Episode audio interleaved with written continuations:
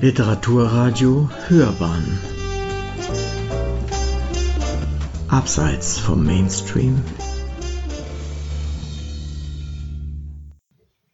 So, meine Damen und Herren, wir wollen in unserem Programm nun fortfahren.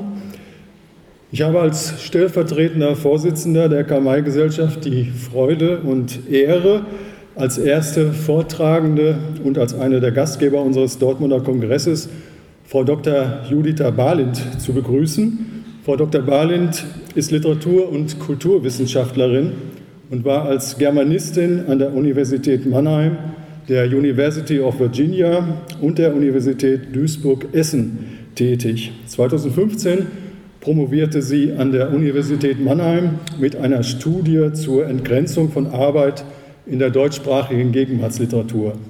Seit 2018 ist sie hier in Dortmund Direktorin des Fritz-Hüser-Instituts für Literatur und Kultur der Arbeitswelt.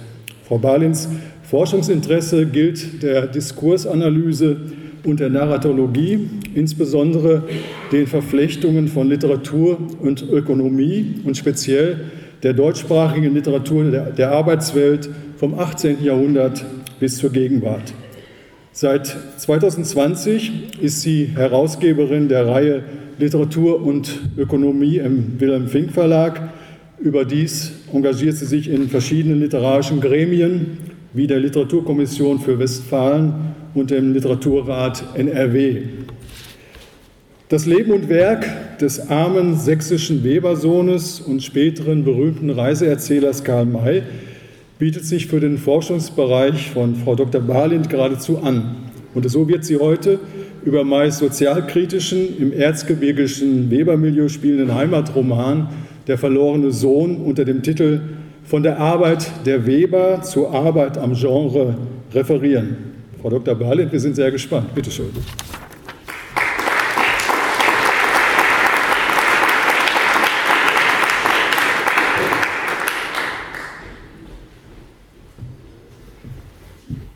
Der verlorene Sohn, das Thema, dass das Thema Arbeit in diesem Roman Karl Mays eines der zentralen Themenfelder darstellen würde, ähm, das dürfte den ähm, bibelfesten Leserinnen und Lesern der Zeit deutlich gewesen sein. Überraschend ist, wie sehr die Komplexität verschiedener Arbeitsbereiche und ihre gegenseitige Abhängigkeit die Handlung des Romans prägen wie feinfühlig und kritisch die Auswirkungen des frühen Kapitalismus und auf das Individuum und die sozialen Gefüge der Figuren beobachtet und beschrieben werden.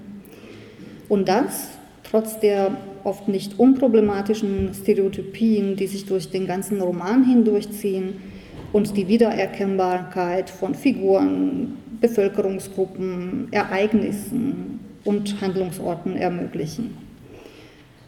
Im Titel meines Vortrags von der Arbeit der Weber zur Arbeit am Text oder Genre lautete, kündigen sich zwei Versprechen an. Erstens die Auseinandersetzung mit verschiedenen Formen von Arbeit, vielleicht beruflicher Arbeit, vielleicht auch nicht.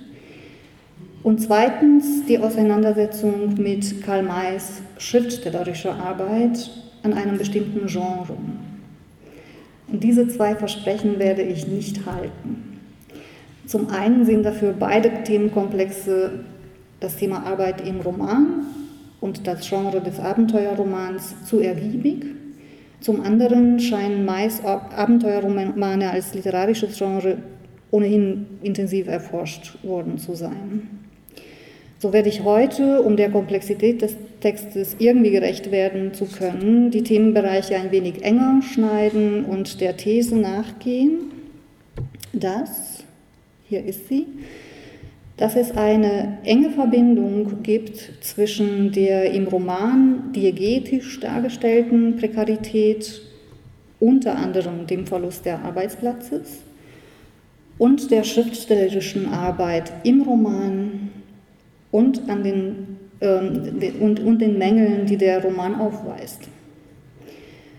Der Begriff Komplexität habe ich hier nicht zufällig gewählt, wenn es auch an dieser Stelle überraschen mag, handelt es sich doch bei ähm, dem verlorenen Sohn um einen von Karl Mays Romane, die nicht unbedingt als die besten gelten.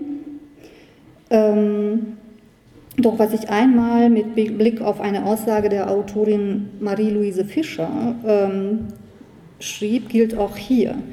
Marie-Louise äh, Fischer, geboren 1922, ähm, verstorben 2005, war eine der erfolgreichsten Unterhaltungsschriftstellerinnen ähm, im deutschsprachigen Raum des 20. Jahrhunderts, bekannt für ihre sogenannte Frauenliteratur. Sie veröffentlichte über 100 Kriminal-, Liebes-, historische und Arztromane darunter mehrere Bestseller und Fortsetzungsromane. Mit dem Vorwurf konfrontiert, sie verfasse Trivialliteratur, entgegnete die Autorin der Kritik, ich bin eine Unterhaltungsschriftstellerin und habe keine großen Aussagen zu machen. Ich möchte auch nicht das Bewusstsein der Menschen verändern. Nun, ich möchte gerne das Gegenteil dieser Aussage hervorheben. Unterhaltungsliteratur muss es nicht, vermag es aber durchaus, große oder anders formuliert, wichtige Aussagen zu machen. Nur unauffälliger, beiläufiger und vielleicht eingängiger als das, was man hohe Literatur ähm, nennen könnte. Und das gilt auch für Karl Mays Unterhaltungsromane, in diesem Fall für den verlorenen Sohn. Und das wird spätestens dann deutlich, wenn man sich mit den Vorstellungen von Arbeit beschäftigt, die die Romanhandlung und die Figuren prägen. Um diese Vorstellungen von Arbeit zu erkunden und sie mit der Beschaffenheit des Textes selbst in Verbindung zu bringen, habe ich mich für folgende Vorgehensweise entschieden. Wie wir alle wissen, entscheidet man sich für eine Vorgehensweise und sie ist nicht vorgegeben. Also zunächst würde ich auf historische Semantiken und die Ideengeschichte von Arbeit vor und im 19. Jahrhundert eingehen und dabei immer wieder schlaglichtartig auf Karl Mays äh, verlorenen Sohn, äh, der verlorene Sohn von Karl May eingehen. Dann ähm, werde ich kurz über Formen von Arbeit sprechen, die in diesem Roman vorkommen. Es sind viel zu viele, Sie werden sehen. Ähm, drittens gehe ich dann auf den Zusammenhang von Arbeit und Armut ein, insbesondere auf Ausbeutung und Berufsunfälle. Viertens auf den literarischen Markt zur Zeit, zur Zeit Karl Mays und Fünftens auf die Armut des Textes, wie ich es genannt habe. Also eigentlich darauf, wie, welche Mängel der Text aufweist und woran das liegen könnte. Nun könnte man fragen, warum die vorherrschenden Vorstellungen der Arbeit oder von Arbeit im Diskurs der Zeit vor und zur Entstehung dieses Abenteuerromans an dieser Stelle wichtig sind. Erstens so lautet meine Antwort, handelt es sich beim verlorenen Sohn um einen eurozentrischen Abenteuerroman. Ich glaube, jetzt trage ich einfach Eulen nach Athen, das wissen Sie alle. Ähm, und um einen Roman, dessen Handlungsmotivation in der Spannung zwischen Bürgertum und Proletariat gründet, zwischen krimineller, ökonomischer Selbstverwirklichung und Ausbeutung. Und zweitens ist das Phänomen Arbeit deutlich komplexer, als es auf den ersten Blick erscheint. Anders formuliert, wenn wir nicht wissen, was Arbeit ist oder sein soll und wie Arbeit in der zweiten Hälfte des 19. Jahrhunderts gedacht und kontextualisiert wird, können wir auch nicht über einen literarischen Text sprechen, in dem der Arbeit eine gewichtige Funktion zukommt. Der Literaturwissenschaftler Daniel Fulda macht in einer Auseinandersetzung mit dem Begriff der Sattelzeit eine Beobachtung, die in diesem Kontext wichtig erscheint. Ich zitiere, im wissenschaftlichen Sprachgebrauch sollen Begriffe Präzision fördern. Fachbegriffe zeichnen sich durch die explizite Definition ihres Bedeutungsgehalts aus. Semantische Unklarheiten und Mehrdeutigkeiten sollen dadurch möglichst vermieden werden. Ob solche idealen Begriffe aber auch die erfolgreichsten sind, die von den Teilnehmern an der wissenschaftlichen Kommunikation am liebsten aufgegriffen werden, das dürfte sehr in Frage stehen.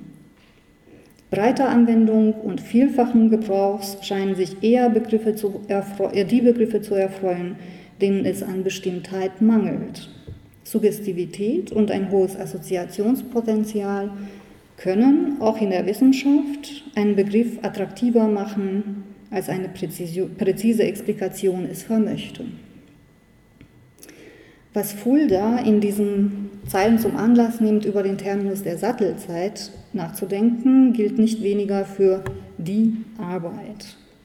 Auch in diesem Fall ist es recht problematisch, von einem fest definierbaren, klar umrissenen Begriff zu sprechen, ist er doch semantisch mehrfach und äußerst verschiedenartig aufgeladen.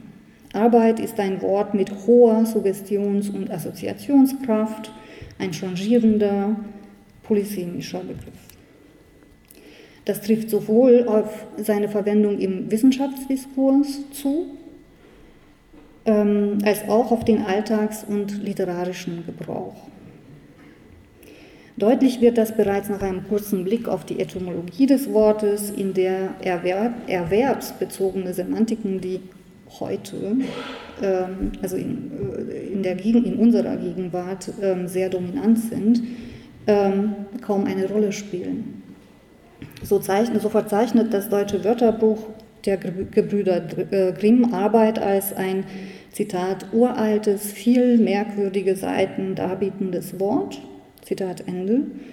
Die indogermanischen Wurzeln des deutschen Begriffs werden auf die vielfältigen Bedeutungen Mühe, Not, Not, Mühe, Mühsal, Not, die man leidet oder Not, die man freiwillig übernimmt, Strafe, Kindesnöte zurückgeführt. Genauso bedeutungsreich zeigen sich die biblisch-deontologische Konnotation des Begriffs im Schweiße deines Angesichts sollst du dein Brot essen, ein Spruch, der auch im verlorenen Sohn mehrmals vorkommt. Und auch das lateinische Wort Labor, die eng an Vorstellungen von Mühe geknüpft sind, eine Mühe, die einen direkten körperlichen Bezug zwischen, äh, des Menschen zur Natur oder zur natürlichen Umgebung aufweist. Und alles das sind Bedeutungsaspekte des Begriffs, die für Karl Mays der verlorene Sohn prägend sind. Allein vor diesem Hintergrund handelt es sich folglich bei dem Nomen Arbeit, das wir in der Regel im Singular die Arbeit verwenden, um eine Komplexitätsreduktion. Vielmehr müssen wir von verschiedenen zeitgleich existierenden Vorstellungen von Arbeit sprechen, auch dann, wenn es sich um ein und denselben räumlichen, kulturellen, zeitlichen Kontext handelt. Zu Karl Mays Zeiten erfährt die, Arbeit, erfährt die Arbeit essentielle mentalitätsgeschichtliche Veränderungen, die einerseits mit der Ausdifferenzierung und Spezialisierung wissenschaftlicher Fachkulturen in Verbindung stehen, die im 18. Jahrhundert schon vonstatten ähm, gegangen sind und das Ende der Universalgeschichte einläuteten. Andererseits sind diese Veränderungen eng an das Zusammendenken von Arbeit und Technik geknüpft, was auch dem Schriftsteller Karl May nicht entgeht. Blicken wir in die Kulturgeschichte der Arbeit, in der Kulturgeschichte der Arbeit ein paar Jahrhunderte vor Karl Mays Zeit zurück, wird schnell deutlich, dass die Skepsis, den Arbeit, äh, die den, mit der den arbeitsweltlichen Technisierungstendenzen früher begegnet äh, wurde, also im 13. und 14. Jahrhundert, später im 17. und 18. Jahrhundert sukzessive abgelöst wird von einer weitgehend positiven Beurteilung ähm, der industriellen Arbeit.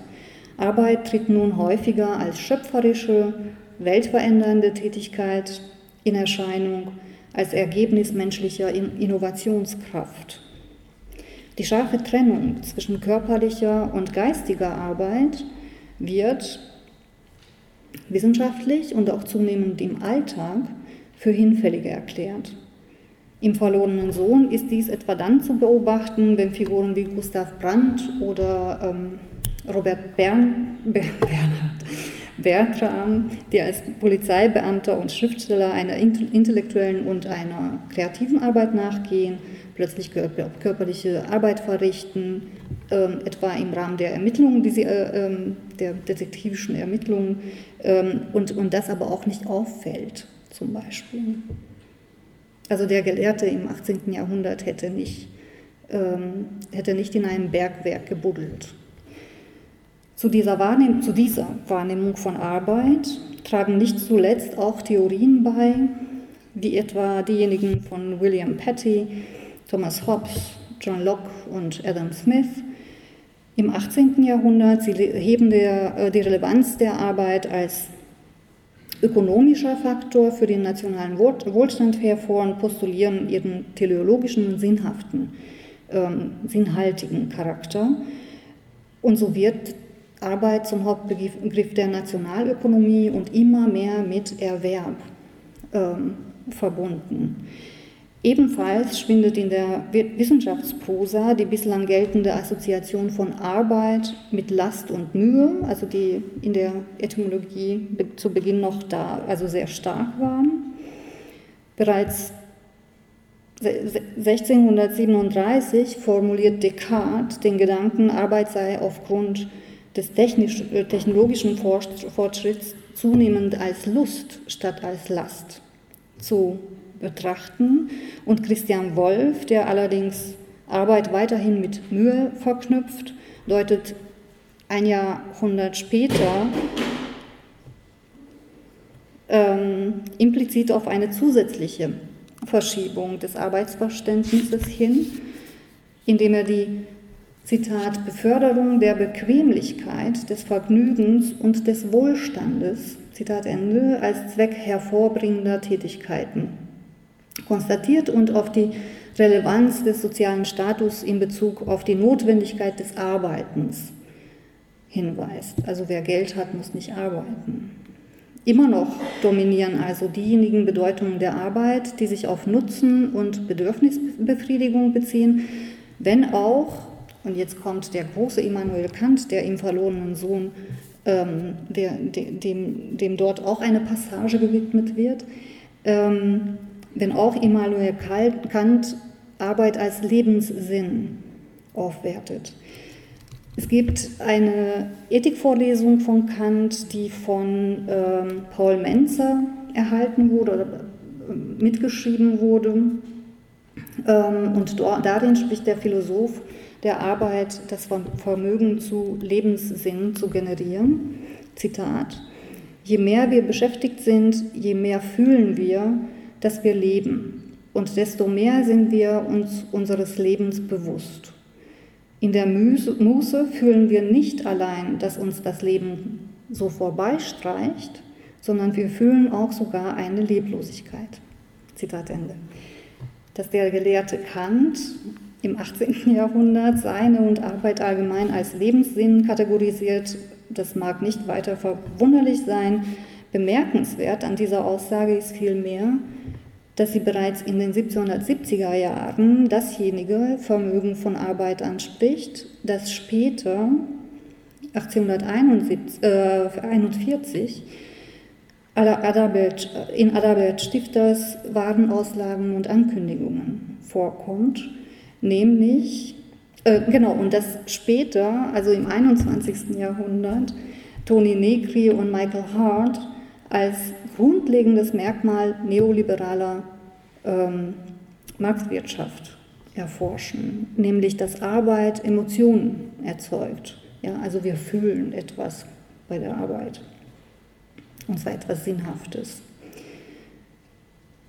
Auf diese positiven ähm, wie auch negativen Emotionen rekurriert meist der verlorene Sohn intensiv, wenn es zum Beispiel um die individuelle Sinnstiftung durch die schriftstellerische Arbeit Robert Bertrams geht, um die, das fand ich besonders schön, die gemeinschaftliche Literaturinterpretation seiner Lyrik, die Angst der Weber vor der drohenden Arbeitslosigkeit, die Traurigkeit des Theaterdieners beim Verlust des Arbeitsplatzes, aber auch um die Freude der Figuren an den Erfolgen detektivischer Ermittlungen. Und das kommt sehr, sehr häufig vor.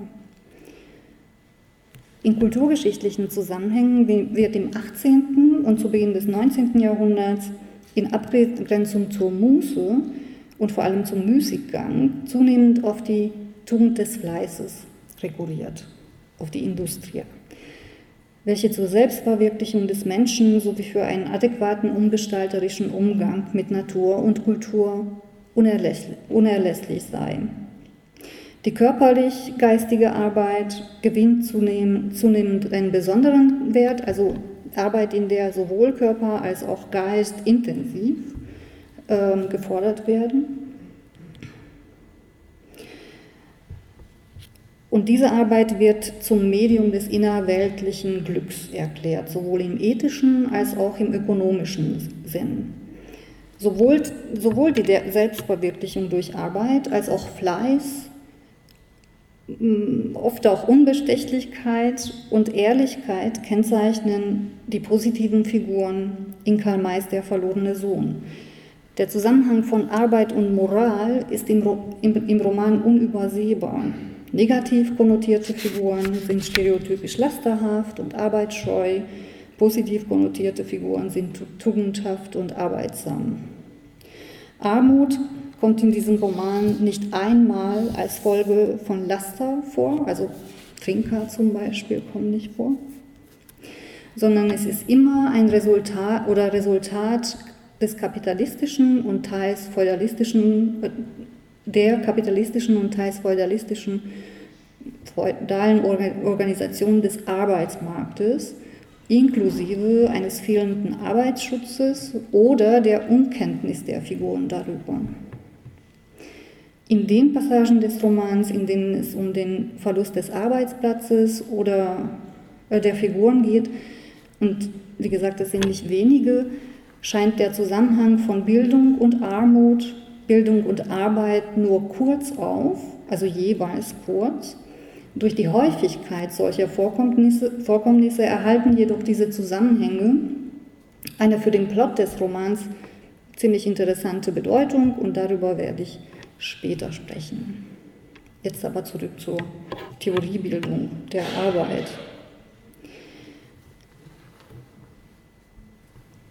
Während in der Theoriebildung des 18. und 19. Jahrhunderts die Verknüpfung des Arbeitsbegriffs mit Begriffen der Mühe und der Last immer mehr in den Hintergrund gerückt wird, also eine Sinnhaftigkeit, äh, Lebenssinn ähm, sind, sind vorherrschend, der ökonomische Diskurs sind vorherrschend und, und, ups, und ähm, Mühe und Last schwinden langsam aus dem theoretischen Diskurs, bleiben aber im Kontext des Alltagsverständnisses von Arbeit erhalten. Der Historiker Jürgen Kocker hebt zu Recht hervor,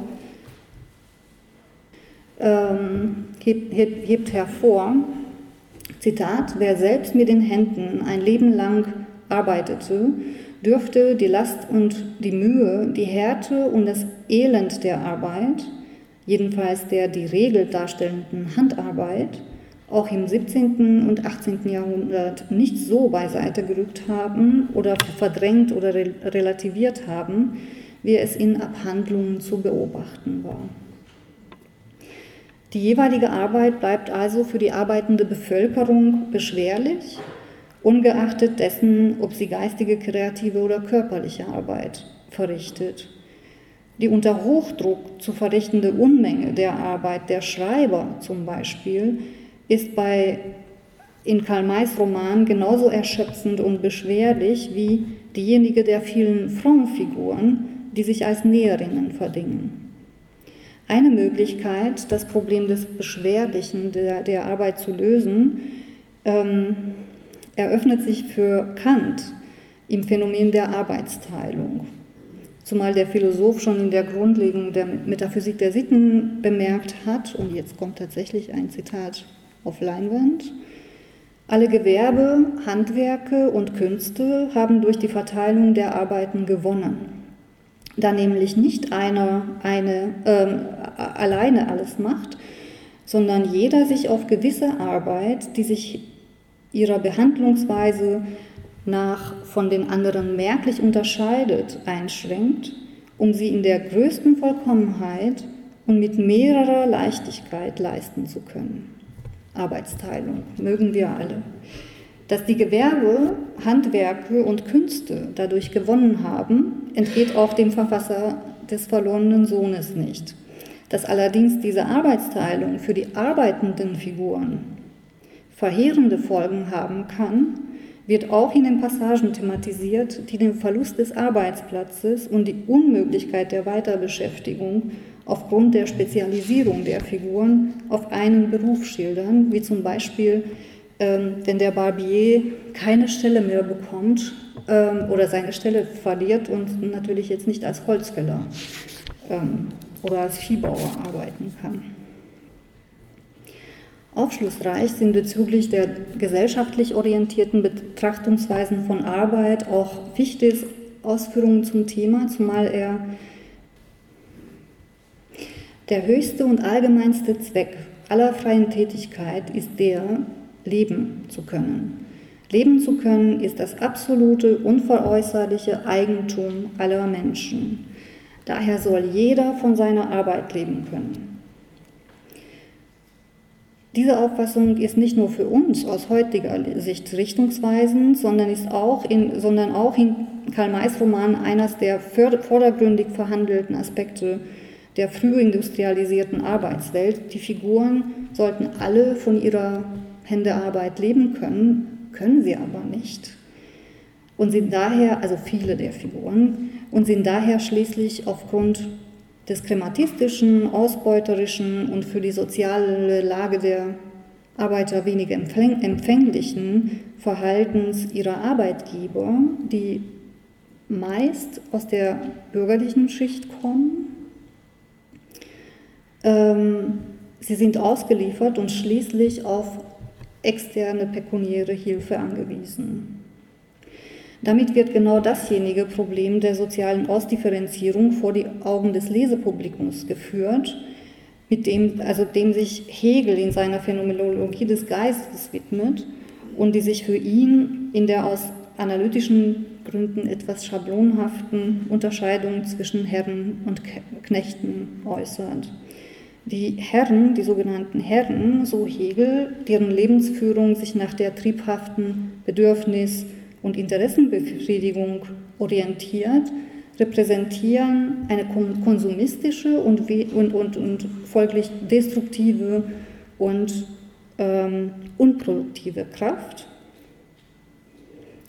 Als Paradigma der Produktivität gilt hingegen der, die Arbeit der im Dienst der Herren stehenden Knechte, deren Produktion unmittelbar durch die jeweilige soziale Ordnung und durch Traditionen vermittelt wird und dementsprechend nur mittelbar auf Bedürfnisbefriedigung äh, zurückzuführen ist.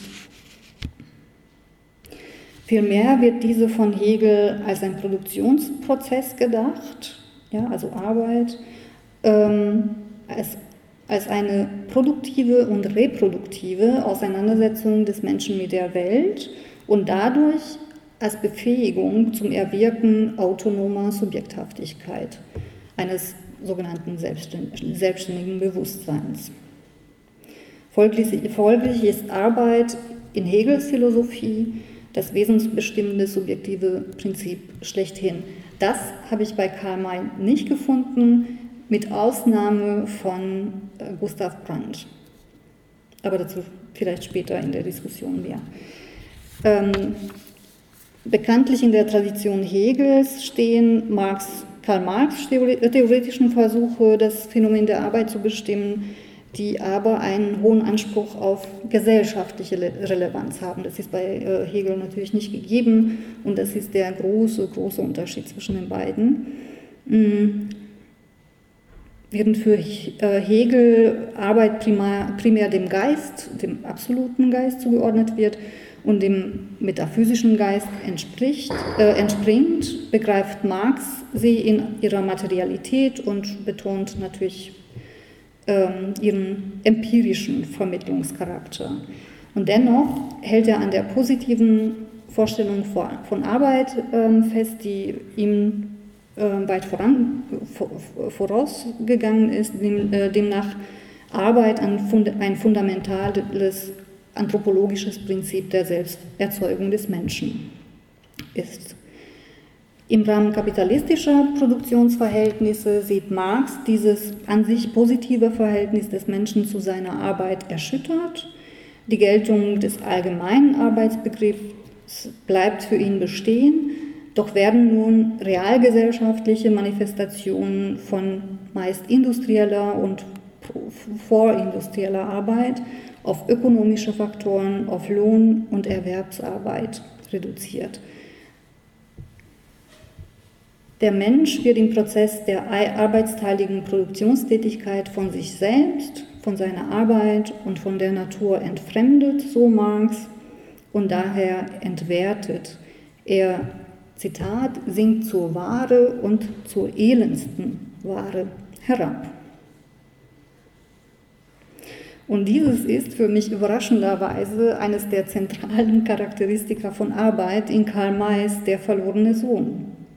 Überraschenderweise, denn dann aber doch vielleicht nicht so erstaunlich, denn Karl May dürften die Alltagssemantiken von Arbeit allein aufgrund seines sozialen Hintergrundes bekannt gewesen sein und auch die Nennung auch durch die Nennung von Namen wie Kant, Freiligrath, Schiller, und die intertextuellen Bezüge lässt sich der Roman als ein vielseitig informierter Text und als literarhistorische Quelle lesen, die verschiedene Konnotationen von Arbeit reflektiert und für ihre seine Leserschaft mitgestaltet.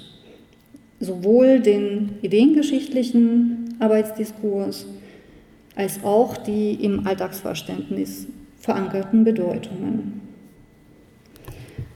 Bereits auf, bereits auf einer basalen Ebene dokumentiert meist Text also zweierlei. Was, was passiert hier? Ähm, erstens die Vielfalt der Vorstellungen über Arbeit, die von einer mühevollen, wirtschaftlich nützlichen Tätigkeit bis hin zu einem selbstbildenden, hervorbringenden, sinnhaften Tun reichen und somit reflektiert er natürlich auch die Ausweitung des Arbeitsverständnisses im 19. Jahrhundert von einer ökonomischen zu einer anthropologischen Konstante. Und zweitens das Alltagswissen der in der Frühindustrialisierung über die Bipolarität der Arbeit als produktives und auch gleichzeitig destruktives Phänomen. Dabei verhält sich der Text nicht ungebrochen affirmativ zu diesen Aspekten der Arbeit. Vielmehr lässt er sich als ein Roman begreifen, der den gesellschaftlichen Wandel der Arbeit kritisch reflektiert. Stellt man sich meist Text als aufmerksamer Beobachter des Gemäldes seiner Zeit vor, so erweist sich die Beschäftigung mit ihm im Hinblick auf das kulturelle, soziopolitische, ökonomische, anthropologische, geschichtliche, in einem Wort vielfältige Phänomenarbeit als durchaus lohnend und gewinnbringend. Und damit möchte ich erstens den Kreis schließen und darauf aufmerksam machen, dass wir die eingangs zitierte Aussage Marie-Louise Fleißers ähm, über die Bedeutsamkeit von oder nicht vorhandene Bedeutsamkeit von Unterhaltungsliteratur eher als Bescheidenheitsgeste verstehen sollten, als, ähm, denn als zutreffend. Und zweitens möchte ich diesen vielseitig informierten sozial- und kulturgeschichtlichen Hintergrund des Romans als Anlass nehmen, über den Zusammenhang Körper, zwischen körperlicher und geistiger Arbeit nachzudenken.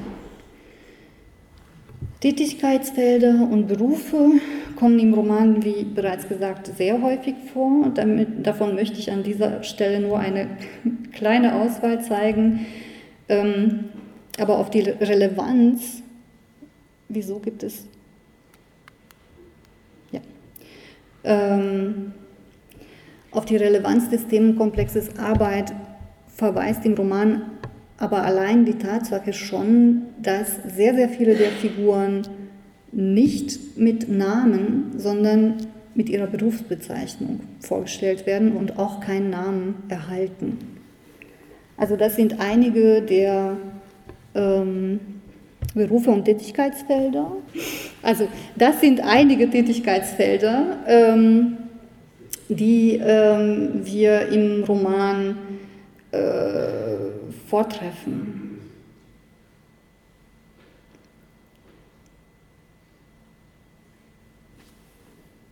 Jetzt muss ich mich ein bisschen sammeln.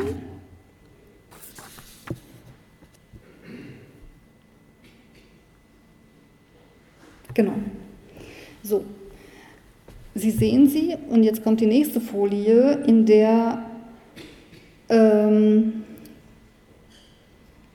eher körperliche von eher geistiger Arbeit getrennt wird ähm, durch die Hervorhebung der eher körperlichen Arbeit.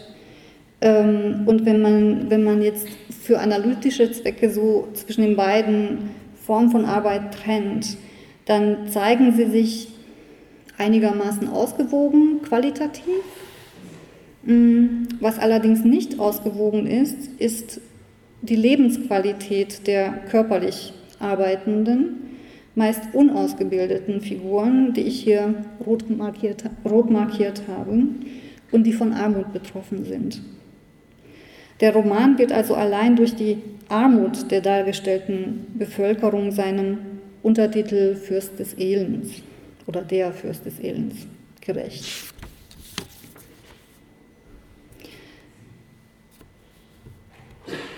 Ich nehme an, Sie können sich an die Handlung ähm, des Romans erinnern. Ähm, ich habe ihn im Sommer wieder gelesen, insofern habe ich ihn noch, ihn noch einigermaßen parat. Ähm, aber ich fasse trotzdem mal ganz, ganz kurz zusammen. Ähm, und spicke das Ganze mit ein paar, ähm, paar weiteren Informationen. Also es handelt sich um einen Kolportage-Roman von 2412 Seiten. Ich habe sie wirklich alle gern gelesen ähm, und das meine ich ernst. Ähm, und der Roman ist zwischen 1884 und 86 bei in elf Lieferungsheften bei Münchmeier erschienen. 100 ähm, Lieferungshefte sind 24 Seiten lang, ein Lieferungstext ist 12 Seiten lang, der letzte. So, kurz zur Auffrischung der Erinnerung über den Handlungsverlauf. Der Försterssohn Gustav Brandt, ein tugendhafter, geradliniger junger Mann, der kurz davor steht, als Polizist Karriere zu machen, wird aufgrund einer Intrige verhaftet und des Mordes, ähm, also des Doppelmords angeklagt, natürlich unschuldig und zum Tode verurteilt. Mit Hilfe von Zeugen des ersten Mordes, die, jedoch, die jedoch unerkannt bleiben möchten und sich nicht als Zeugen, auch ihm gegenüber nicht als Zeugen kenntlich machen, kann Brandt aus dem Gefängnis fliehen. Circa 20 Jahre später, also eine Generation, 19, 20 Jahre später, kehrt er inkognito als wohlhabender Fürst ähm, von Befur zurück und beginnt seinen eigenen Fall aufzuklären und den Mörder und seine Komplizen ausfindig zu machen und natürlich auch zu bestrafen seine überragenden intellektuellen Fähigkeiten, seine gute Menschenkenntnis ähm, und die hohe Sensibilität für Armut und Elend ähm, sprechen sich natürlich schnell herum. Er hilft den Armen und Bedürftigen, macht sich auch in bürgerlichen und adeligen Kreisen schnell beliebt, sodass ein Netzwerk von Helfern und Helferinnen, ähm, also rasch ein Netzwerk heranwächst. Nicht nur rückt er, nicht nur rückt er den, denjenigen immer näher, die für seine Verurteilung äh, verantwortlich sind, auch entdeckt er in diesem detektivischen Prozess weitere Verbrechen, hauptsächlich an der älteren Bevölkerungsschicht, und, erklärt, und, und, und klärt sie auf. Sein Antagonist und der eigentliche Mörder, der habgierige Baron Franz von Helfenstein, ist auch für das Verschwinden der zweiten Hauptfigur des Romans verantwortlich, nämlich seines Neffens Robert von Helfenstein, dessen Mord er in Auftrag gegeben hat. Dieser wurde jedoch von besagten beiden Zeugen hm, insgeheim in ein Kinderheim gebracht, von einer armen Familie als Pflegekind aufgenommen und ist nun ein gefeierter, talentierter und armer Dichter, der von seiner adligen Abstammung keine Kenntnis hat. Und die wenigsten wissen, dass er überhaupt ein Dichter ist. Hm. Mit Hilfe des fantastischen Helden Gustav Brandt werden alle Fälle gelöst Robert von Helfenstein ähm, mm, erhält seine adligen, äh, also seine Rechte als Adliger ähm, zurück. Der Fürst ähm, von Befur enthüllt seine wahre Identität als eben Gustav Brandt, lässt das niedergebrannte Schloss Helfenstein für seine Jugendliebe Alma äh, wieder herrichten oder aufrichten und ähm, ähm, baut und, und, und für seine Freunde und Helfer ein Dorf bauen. Und schließlich ehelich der Alma.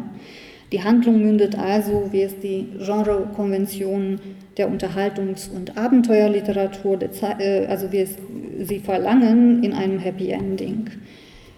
Dieser Roman ist jedoch kein klassischer Abenteuerroman, der eine Flucht in die Vergangenheit oder ähm, fremde Ge Gegenden darstellte, sondern ein Roman über die Lebensrealitäten der einfachen Menschen im geografischen und kulturellen Kontext des Autors und der Leserschaft. Handlungsmotivierend ist, wie bereits anfangs erwähnt, nicht nur die Spannung zwischen Gustav Brandt und äh, Baron Franz von Helfenstein, sondern vor allem für die, für die Nebenstränge der Handlung die Spannung zwischen einem korrumpierten, habgierigen Bürgertum und dem ihm ausgesetzten Lumpenproletariat.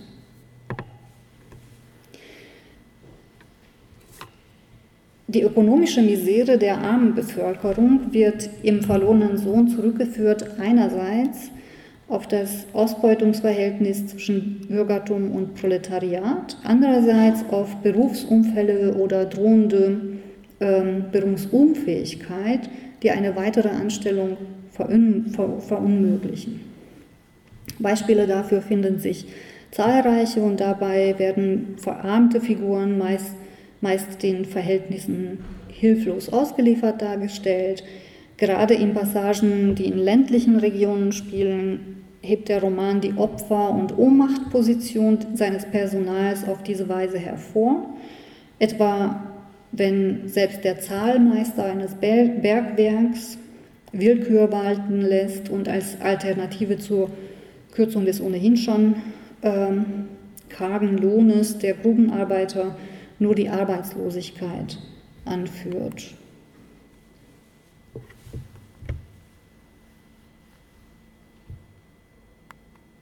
Eine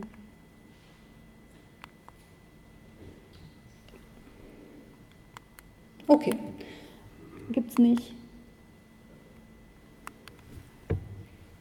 Kommt nicht. Ähm, seine, seine Aussage ist dabei, wer nicht einverstanden ist, also mit der Kürzung des, Lohnes, der braucht nicht wiederzukommen. Ich finde Arbeiter genug. Also eine Anspielung auf Massenarbeitslosigkeit natürlich, aber auch ähm, eine ähm, Hervorhebung der Ohnmachtposition des, äh, der arbeitenden Bevölkerung oder der Grubenarbeiter. In der Regel werden verarmte Arbeiter und Arbeiterinnen entweder krank oder in ihren kleinen, reinen Stuben mühsam arbeitend eingeführt. Ein Erzählmittel, das die Bilder der Armut in die Nähe des Märchenhaften und ikonografischen rückt und die Drastik ihrer Situation, also der Situation der, des äh, Figurenpersonals ähm, des, der, der, der Figuren hervorhebt. Und jetzt kommt ein Zitat zur Schilderung der Plastik, äh, der, der äh, Drastik. Da unten gab es nämlich nicht weniger Armut als oben im dritten Stockwerke. In einem nasskalten Lokale wohnte ein Holzhacker mit seiner Frau, welche lange Jahre für die Leute gewaschen hatte, jetzt aber an der Gicht so da niederlag, dass sie die Extremitäten kaum mehr bewegen konnte.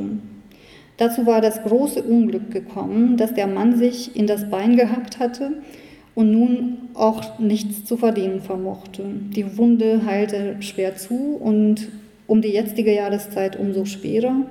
Gelebt wollte sein und so kam es, dass der Hunger bald der Gast der sonst braven Familie wurde. Also man sieht hier auch die Verknüpfung von Moral und Arbeit.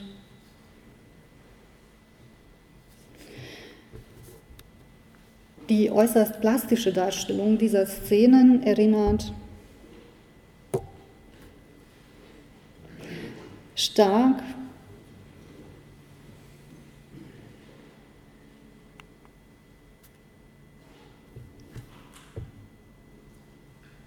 Genau, hier geht, es, hier geht es auch um, ähm, um äh, drohende ähm, Arbeitsunfähigkeit aufgrund der beschwerlichen Arbeit, die hauptsächlich äh, damit zusammenhängt, also mit der, mit der Menge der Arbeit auch zusammenhängt, die sehr, sehr schlecht entlohnt ist.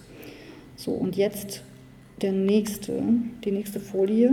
Die äußerst plastische Darstellung dieser solcher Szenen erinnert stark an die sogenannte arme Leute-Malerei, wie Kunstkritiker die Darstellung von Armut und Elend bezeichneten, die Mitte, Ende des 19. Jahrhunderts auf den Ausstellungen oder in den Ausstellungen überall in Europa zu, äh, zu sehen waren und ähm, in zahlreichen illustrierten Zeitschriften verbreitet und entsprechend auch bekannt waren, also auch unter den der nicht so viel äh, kulturgenießenden Bevölkerung. Maler und Malerinnen, deren Werke dazu zählen, also zu dieser ähm, Darstellung der Armut und des Elends zählen, sind ähm, Ferdinand Georg Waldmüller, Karl Wilhelm Hübner, Ludwig Knaus, ähm, Max Liebermann, kennen Sie alle, Fritz von Ude, Heinrich Zille oder halt eben später dann Käthe Kollwitz.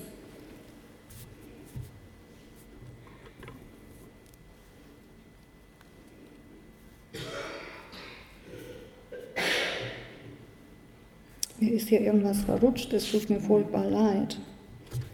Ähm, aber ich brauche ein wenig Zeit, um mich zu sortieren. Hatte ich auch noch nie bei einem Vortrag. Aber es gibt immer ein erstes Mal.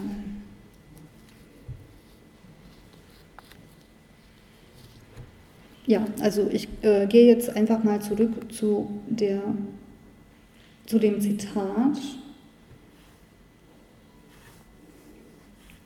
Sind Sie Arzt? Ja, Ärzte pflegen über die Armut anders zu denken als andere Menschen. Andere Menschen, äh, damit wird hier die, ähm, das Kleinbürgertum gemeint.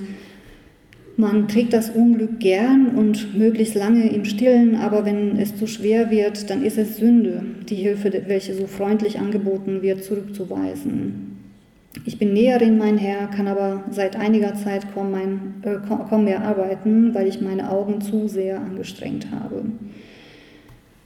Der Rekurs auf die körperliche Überforderung und drohende Armut ähm, also eigentlich Armut, aber drohende ähm, Verstärkung der Armut aufgrund der miserablen Arbeitsbedingungen der proletarischen Figuren korreliert, so meine Beobachtung, mit den Bedingungen schriftstellerischen Arbeitens, sowohl im Roman als auch im Fall des Autors Karl May und dessen Textproduktion.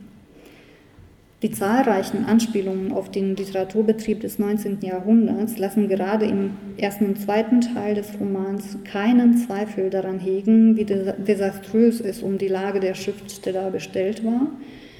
Robert Bertram, dessen unter dem Pseudonym Haji Omana veröffentlichter erfolgreicher Gedichtband vom Verleger und Buchhändler bereits in der zweiten Auflage verkauft wird, kann von dem bereits bezahlten Honorar seine Lebenserhaltungskosten nicht bestreiten, erhält weder für seine Arbeit als Privatschreiber noch für seine Dichtung finanziellen Vorschuss und muss seine Familie hungern sehen.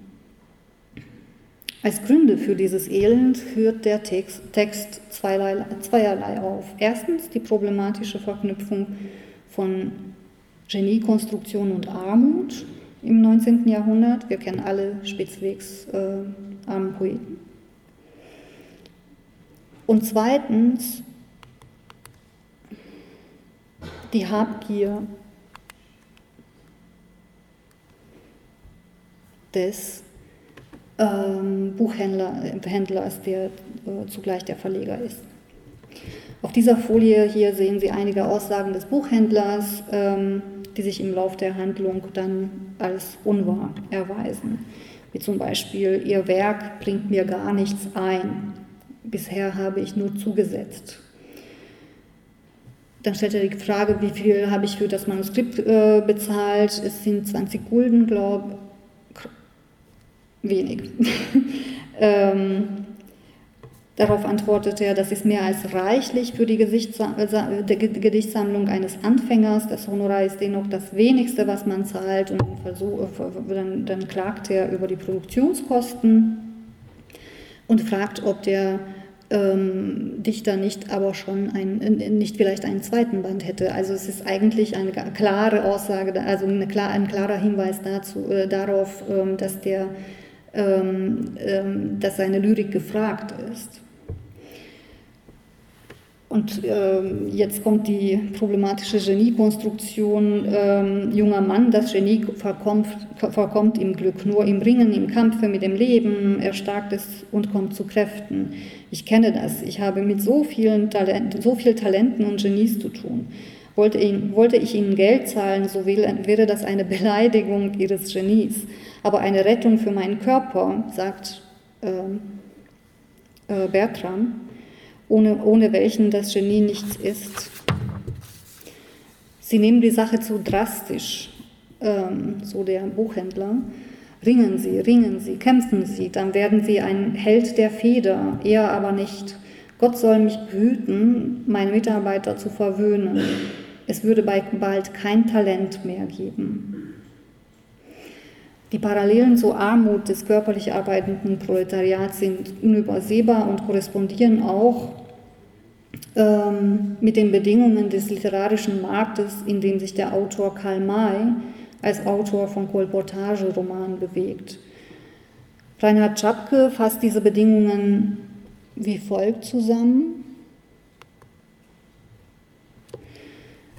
Die Kolportageverleger setzen den anderen Unternehmen des Gewerbes kräftig zu. Nach 1860 besaßen ungefähr zehn Firmen den Hauptanteil der Produktion, unter ihnen meist zeitweiliger Verleger Münchmeier, ähm, aus, also unter ihnen Münchmeier. Die Zahl der Schriftsteller nahm im 19. Jahrhundert zu, also es gibt wenige Verleger, viele Schriftsteller. Es gab mehrere, zumeist erfolglose Versuche, die Autoreninteressen durch eine Standesvertretung in der Art des Buchhändlervereins wahrzunehmen. 1862 hatte der Verleger Münchmeier mit der Herstellung von Kal Kalendern und Groschenheften äh, begonnen und bereits 1974 war aus dem kleinen Handbetrieb eine komplette Kolportagefabrik samt Druckerei und abhängigen Schreibern entstanden. Also man sieht einfach, wie viel dieses Geschäft einträgt. Karl May aber befindet sich bei den Gehaltsverhandlungen mit diesem Verleger 1882 in einer recht ungünstigen äh, Position. Er arbeitet für ein Gesamthonorar von 35 Mark an insgesamt 111 Lieferungsheften. 24 Seiten und so weiter, die in einer Auflage von 20.000 Exemplaren gedruckt werden. Hans Wollschläger trägt die Zahlen wie folgt zusammen. 10 Pfennig kostet das Heft, der Roman bringt also 10 Mark. Der Verleger macht einen Bruttoumsatz von 200.000 Mark und zahlt dem Autor 3.500 gleich ganze 1,75 Prozent vom Ladenpreis. Nicht zuletzt aufgrund dieser dürftigen, ja ausbeuterischen Vergütungspraxis sieht sich der Schriftsteller dazu angehalten, schnell und an mehreren Kolportageromanen parallel zu arbeiten. Er arbeitet also, er veröffentlicht auch anonym teilweise.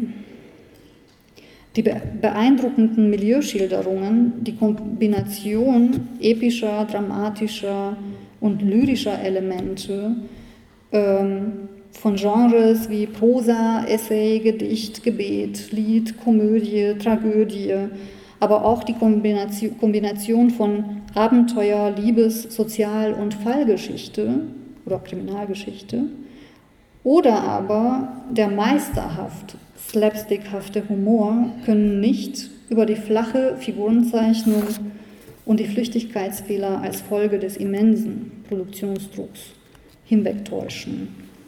Also wir haben hier einen Karl May, der sehr viel produzieren muss in sehr kurzer Zeit ähm, und dem dabei zwar ein sehr spannender Roman gelingt, ähm, der sehr, sehr viele Vor äh, Vorzüge hat und ähm, der aber auch ein, einiges an Mängeln äh, aufweist aufgrund des Produktionsdrucks.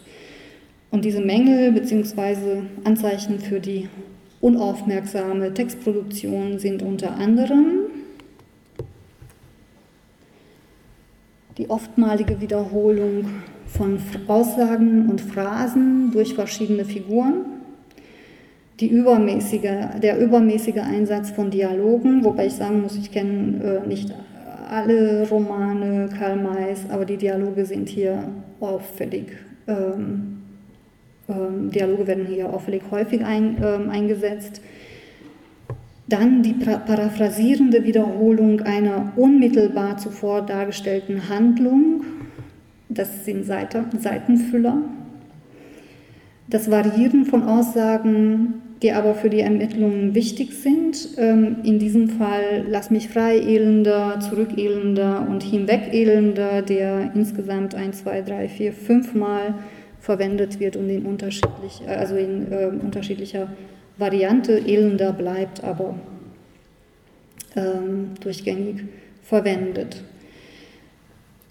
Wenn also auch auf der Metaebene und gewiss nicht intendiert, rückt der Autor Karl May mit seiner Textproduktion doch in die Nähe seiner proletarischen Figuren und bietet diegetisch wie metatextuell Identifikationsangebote. Gerade aufgrund der Informiertheit des Romans über die Arbeitsdiskurse seiner Zeit fällt allerdings die stereotype Darstellung der Figurengruppen auf, der zu enge und sich permanent wiederholende Zusammenhang von Arbeit, Tugend, Fleiß und Armut und dann auch gegen, also am Ende, am Ende der Handlung Erfolg und Laster, Habgier, Faulheit und Misserfolg, Reichtum und Misserfolg kann natürlich als gattungstypisch märchenhaft und als Lese- und Unterhaltungsangebot an das leserschwache Proletariat betrachtet werden. Ähm, es kann auch gesagt werden, dass das ähm, dass die bürgerliche Leserschaft auf die soziale Notlage des Proletariats äh, aufmerksam gemacht wird in diesem Roman ähm, und dass dem Bürgertum auch die kriminelle Kehrseite ihrer eigenen sozialen Schicht vor Augen geführt wird. Für das Proletariat und das Kleinbürgertum kann der Roman jedoch eine Art Erbauungsliteratur darstellen, die Trost und Konsolation spendet. Und das war's.